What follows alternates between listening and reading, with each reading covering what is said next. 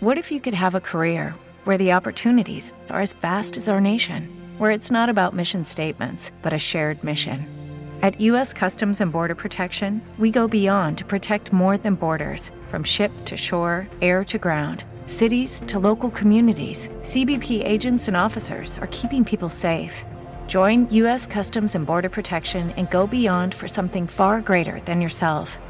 Learn more at cbp.gov/careers. Este podcast forma parte de Evox Originals. Disfruta de este avance. Si te gusta nuestro contenido, para nosotros significaría mucho tu apoyo en iVoox dándole like a este audio, suscribiéndote al programa y compartiendo tu opinión en comentarios sobre los temas que tratamos. Estamos realmente agradecidos de que quieras pasar tu tiempo con nosotros hablando del mejor cine y de las series del momento.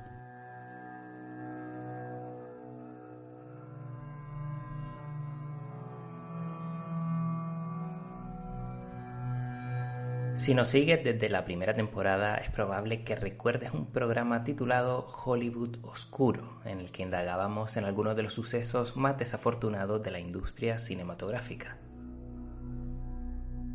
Esta temporada hemos decidido traer de vuelta este tema como si de una sección independiente dentro del programa se tratase. Una sección en la que hablaremos de lo que desde la industria nadie quiere que sepas.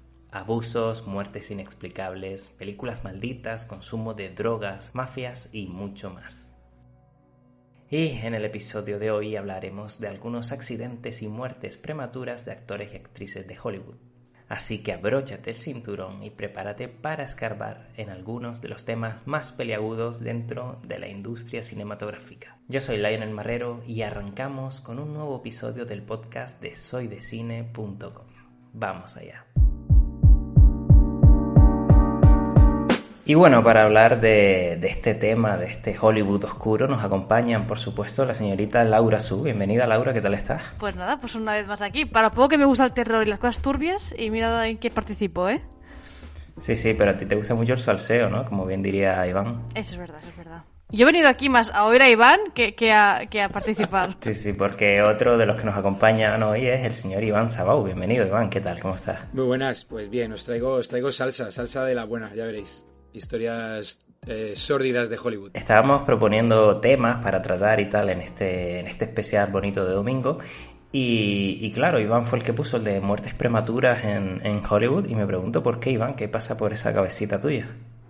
Pues no, yo qué sé, porque es que hay muchas, tío. Te pones a, te pones a indagar y hay, y hay mucha, mucha muerte prematura en, en el cine y hay alguna como las que traemos hoy que son espeluznantes. Así que me parecía que podía ser un tema interesante. Es verdad que rayando un poco el morbo, pero bueno, de vez en cuando nos, nos quitamos las gafas de pasta y, y, nos metemos en el barro, que también es bueno. bueno, habla por ti con lo de gafas de pasta, porque recuerda que estás aquí con, con los fans de Marvel, de Star Wars y de, y de todo ese cine comercial que tanto nos gusta. Pues quiero igual, pues quiero igual. Muy bien, pues Iván, ya que estás hablando, eh, prácticamente por alusiones, me interesa saber qué casos espeluznantes de Hollywood nos traes hoy. Así que adelante, vamos a hablar de esto. Pues mira, esta es una historia que conecta, que conecta varias cosas. Eh, si yo os digo Big Morrow, eh, seguramente a muchos no, no sonará de nada, eh, pero es el, el, papá de una actriz muy consagrada en la industria que se llama Jennifer Jason Lee, que por ejemplo recientemente ha estrenado La Mujer en la Ventana o Disomnia. Eh, y en los que os gusten las series, pues es la mamá de, de Atípico, del, del, chico que y, lo, y, los odiosos 8 de, de Quentin Tarantino. Los ¿no? odiosos 8 también. Existence, Camino a la Perdición, que es una peli que, que, amo de Sam Mendes, o sea que es una actriz muy, muy consagrada. Pero bueno, su padre es, eh, murió de una forma trágica, que es el tema que traemos, que traemos hoy. Él se hizo se hizo conocido con una serie que se llamaba Combat, una serie bélica eh, que duró cinco, cinco, añitos en los años 60 en televisión. Eh, trabajó también con Elvis Presley en, una película que se llama King Creole, con Sidney Poitier, o sea que estuvo, estuvo en, su, en sus principios con, gente importante de, de, la industria de Hollywood. Entonces, John Landis, que es un director muy muy conocido, pues eh, Príncipe de Zamunda consiguió, por ejemplo, que Oscar, que, que eh, Sylvester Stallone hiciera una comedia horrible, ¿no? Que se llamaba Oscar, que también decía él.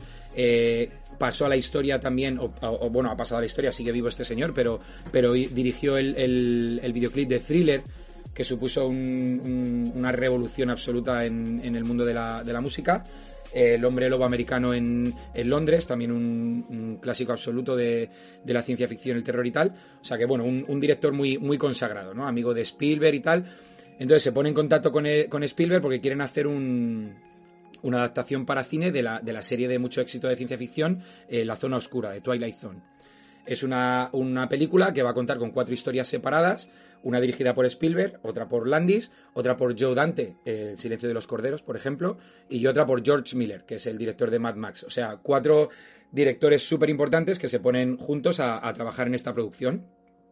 Pues en la parte de John Landis, él, cuenta una historia protagonizada por este Big Morrow, en la que hace de un de una persona súper racista que pierde el empleo un ascenso que quiere porque se lo dan a un judío y entonces él carga contra los judíos y ya de paso contra los negros y tal.